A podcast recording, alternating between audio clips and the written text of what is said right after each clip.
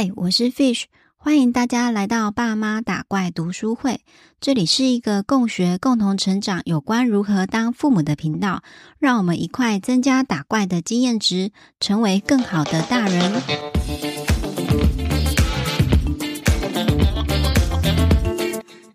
在上一集的节目中，我们有跟大家分享我们去京都自由行的行前准备，还有我们挑了哪一些精选的景点。还有我们在日本发生的小插曲故事，带给我的功课跟学习，因为想跟大家分享的细节 细节还很多，所以接下来就开始我们下一集的节目喽。这一期想跟大家分享我们在京都选择的住宿，因为我们这一次出发的行程成员有五个人，有我们一家三口，还有弟弟跟妈妈。我觉得这是一个很难得的家族旅行，我想要有一家人住在一起的感觉。那什么样的民宿会有一家人住在一起的感觉？我脑海想出的第一件事情就是要去 Airbnb 找房间。我们以前在 Airbnb 的住宿的经验都非常的美好。我还想到之前我们去法国蜜月的时候，也是在 Airbnb 认识我们的巴黎房东，他们还亲自从布列塔尼开车哦，布列塔尼开到巴黎大概是要好几个小时的车程，应该要五个小时。开车到巴黎迎接我们，让我们办理 check in，然后他想要让我们快速认识巴黎，所以那个老爷爷就开车带我们车游巴黎，进行一趟当地人才有的行程。我觉得也可能是因为我会讲法文，所以有连结的优势，他就对我们的特别亲切，还招待我们吃披萨。然后，因为我们在 Airbnb 的房东交流的经验都很美好，我记得在南法的 Airbnb 的房东知道我们是去蜜月，我们在 check in 的时候，他就在房间放了一瓶那种红酒迎接我们，然后也帮我们订了附近的小餐厅，也是很道地的餐厅，会推荐我们哪里有美食好吃。因此，我在 Airbnb 的使用经验都非常的美好，因为你除了只是跟他。订民宿之外，你可以透过当地的房东知道说当地有什么好吃的餐厅，当地怎么操作会比较方便，是一手的资讯。所以我非常的喜欢跟 Airbnb 的房东交流。另外，我要分享一个要怎么找到好的房。我们以前用 Airbnb 的时候，应该是将近十年前喽。那个时候 Airbnb 它的退房的政策还不是很成熟。如果你订了房，然后你要退掉，它的钱是不会退给你的。我发现今年我要订 Airbnb，它已经有让你有。大概是两天犹豫期，你可以先定，然后这两天你再好好思考，到底要不要这个房间。然后他的退房的退款政策也变得比较合理一点，比如说可以退七十趴、五十趴、三十趴，它是有各自的政策的，所以就要了解跟他的政策。我记得有一次我们去日本也是要订 Airbnb，然后那时候那个房东不让我退钱，因为我爸爸那时候紧急住加护病房，我们没有办法去大阪旅行。我要退房的时候，那个房东就很坚持说他这个房是不能退钱的，然后我就写信给 Airbnb 的客服去申诉，我也有把爸爸的那个医疗。的当时的证明的英文的版本寄给 Airbnb 的客服，跟他说，我真的是因为家里有状况，所以我必须得提前取消这个行程。这个行程还没有发生，所以当时那个日本的房东就依照 Airbnb 的政策，帮他原本不愿意退款的款项重新退款给我。这个就是我在 Airbnb 使用三次的经验，所以这一次我们一家人又要去日本旅游，我想要大家住在一起，有客厅，有可以大家一起共享的空间，所以我又来到 Airbnb 找房间，结果一找我又惊为天人啦，就是日本的房间竟然这么便宜，我们订了一间就是传统的京都的房子，它有三个房间，有两层楼，是一一整栋的。然后，可是冬天的京都的房子会很冷，因为它的暖气只会吹在空气中，地上的地板是没有暖气的，所以大部分要穿着袜子走路，不然你的脚会很冰冷。各位知道我们订了这样子四个晚上六个人的房间多少钱吗？噔噔，答案是台币一万七，所以平均一个人只花一千块一个晚上，是不是超级便宜啊？而且而且有自己的独立的厕所，还可以泡澡，还有很棒的榻榻米的空间。我们家的七宝这一趟旅行最喜欢最喜欢的，他就是说他最喜欢日本的房子，因为他可以在榻榻米上面滚来滚去。还有他最喜欢在京都可以坐火车跟公车，可以看着风景。他最喜欢就是这一些，他应该不记得什么清水寺啊那些有名的景点哦。忘了我讲最重要的重点。怎么找到 Airbnb 的好的房东呢？就是你在找 Airbnb 房源的时候，要选有那个盾牌的符号“超赞房东”。通常你找这个超赞房东的房源就不会错啦。因为后来我有观察，我在法国遇到那两个非常棒的房东，当时 Airbnb 是还没有超赞房东这个。这个怎么讲？这个标志的。后来我那两个房东都变成了超赞房东，因为他们真的超赞的。所以后来我找房源都会优先找超赞房东的房源，他们人都非常的好，强力推荐大家也可以试看看哦。这样就可以跟住饭店的体验比较不一样，更能融入当地，更有自由旅行的感觉。接着再跟大家分享到日本旅行的交通票券攻略。我觉得这个大家看到交通票券就会觉得很复杂又很麻烦，对不对？首先，我也想先建议大家先把你想去的景点先列出来。你可以利用 Google Map 规划一下行程，可以大概知道一下一天花的车资是多少钱，再去评估说你要不要买那种交通票券会比较划算。因为我们是考虑说我们住的房源需要坐两站的。电车，所以我觉得我们应该蛮常出入这个电车的，所以就直接买了交通票券，我就不要再去考虑说我到底要坐几趟啊，然后几趟才划不划算，反正我就先买了，我觉得应该不会到不至于不划算。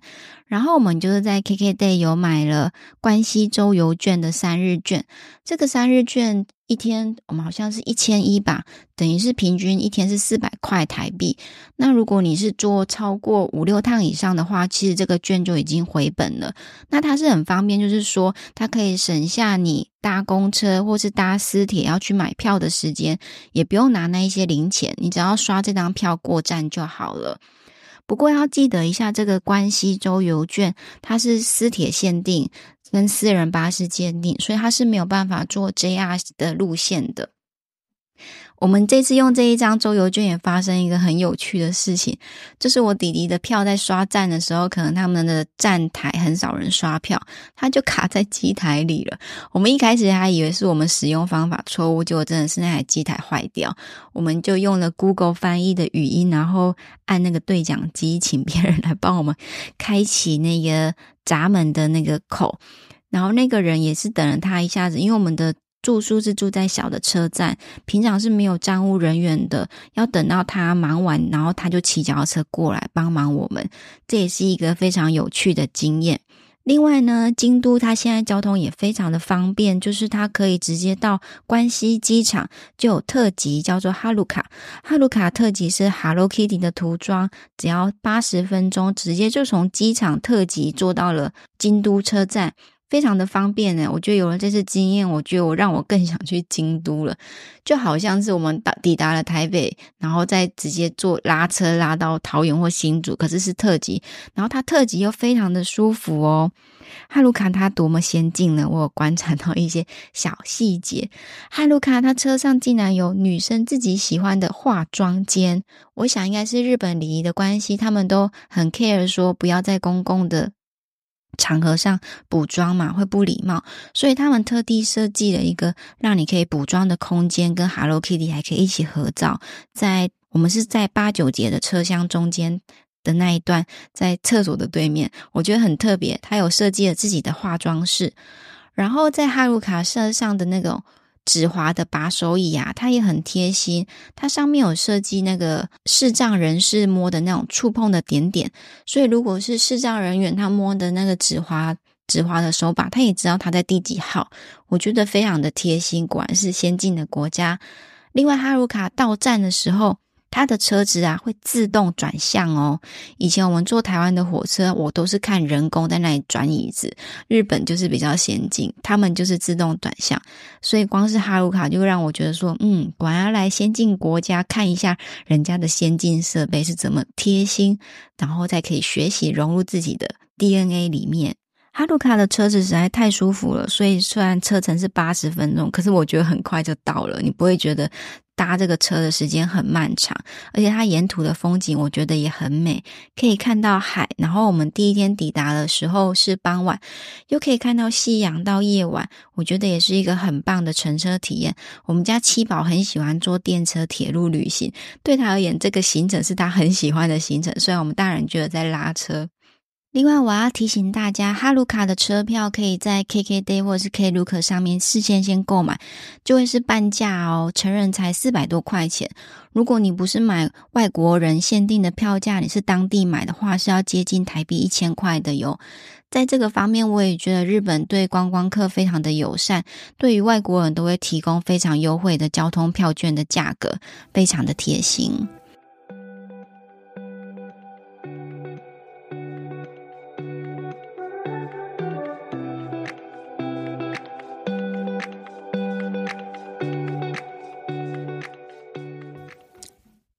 也想跟大家分享一下小朋友搭飞机的经验。这一次七宝在机上是都蛮顺利的，因为他四岁了，他也有收看那个《冰雪奇缘》的习惯。因为我们订的不是联航，是国泰航空。国泰航空的机上体验真的都很不错诶，他的东西很好吃，然后他的番茄意大利面七宝也很喜欢。接着他在飞机上有冰雪奇缘可以看，所以他去程跟回程大部分都在看冰雪奇缘，然后他都坐在窗边的位置在看风景。不过小朋友就是有点调皮，他就是习惯一直踢前面那个人的座位。我们去的时候。呃，第一趟的人有点不开心，就我跟七宝提醒说，不要再踢前面的人的位置。后来我是把小朋友的鞋子脱掉，这样子他就不会这么硬。就是如果他真的脚脚不小心碰到前面的椅子的话，踢的话，那个前面的客人也比较不会不舒服。我把他鞋鞋脱掉之后，他就比较习惯盘坐在椅子上，他也比较不会踢到前面的人，造成前面的人的困扰。那因为小朋友会有上厕所的问题嘛，那我会建议就是飞机就是飞到半空中稳定之后，就先带他去厕所，或是要下飞机之前就问他要不要上厕所，有空就先带他去，避免他在起飞跟降落的时候突然要上厕所，我觉得也很不方便，因为那时候又不能解开安全带，所以有空的时候就先带他去上厕所，或者是如果要选择帮小朋友穿尿布，也是一个选择。在降落的时候，七宝是真的蛮不舒服的。他 去成很可爱哦，他就一直在忍耐，然后可能是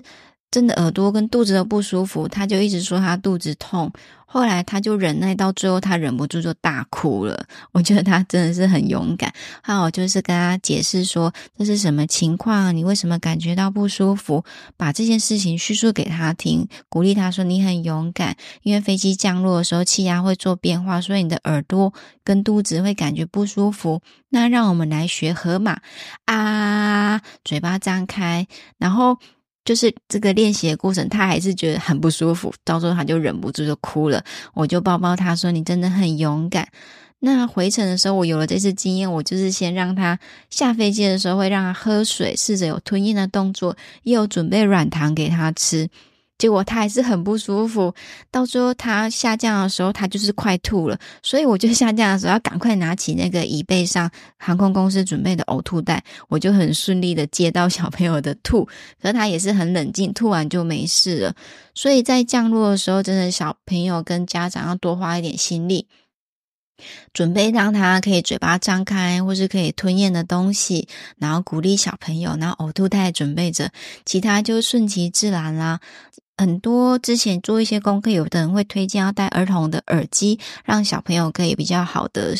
呃娱乐的体验。我们搭乘的国泰航空是蛮蛮不错的诶，它有设计儿童的耳机，小小迷你很可爱，所以我们也就没有另外准备儿童的耳机了。哦，对了，就是冬天要去日本行程前，我们有准备什么样的衣物？首先，毛帽、手套、防寒衣是一定要有的。然后，我觉得要准备一件好看的外套，因为如果天气冷的时候，你拍照大部分就只有拍到外套，然后里面就是要穿发热衣。然后，因为日本很冷，睡觉的时候我们就会穿暖暖的袜子。我们在日本当地买了很多袜子，很厚，很好穿，很方便。冬天的当地，我觉得最重要就是你要注重你的手部的、脸部的皮肤的保湿跟保养。像我第一天手指头就裂开了，超级痛的，后来我就狂涂马油，我觉得非常有用。冬季旅行的时候，大家一定要保养你的皮肤，保湿，然后把头、手、脖子、脚脚御寒，这样子就会很舒服的旅游喽。我觉得去日本这次的旅行也是很棒的。那么，以上就是我这一次去京都旅行的分享。哦，对了，大家会想知道这次我们五天花了多少钱吗？其实我们花下来，其实费用不会很高耶，就是来回机票一个人大概是一万三，然后小朋友有在打折，然后住宿的话也很便宜，一个人一晚大概是一千块。那吃东西的话，一餐是抓六百块，所以其实我觉得我们这五天一个人应该花不到三万块吧，应该是两万到三万之间。我觉得投资这个价钱，存我们的记忆股息是非常值得的，也很鼓励大家带小朋友出去旅游，有不同的体验。而且我觉得小朋友去旅行之后，就是一种新的成长，像小朋友吃东西会比较进步，我觉得是一个很棒的回忆。那么。也欢迎大家跟我分享你们想要去哪里去旅行，还有你这一集有什么回馈或反馈，非常会期待知道你跟我说哦。接着就是节目的最后，可以订阅我的电子报，然后我这两集分享的细节都有详细的写在部落格里面，部落格的网址会先公开，然后预计这两个礼拜会把它完成，大家就可以看这个部落格的笔记，就不用再。写下，因为我怕大家可能在做家事或者在开车也不方便，可以利用部落格做一个提醒。非常谢谢你收听到这边，感谢你的支持，你的分享跟五星评价是给我最大的鼓励，谢谢你啦！我们下礼拜见喽，拜拜。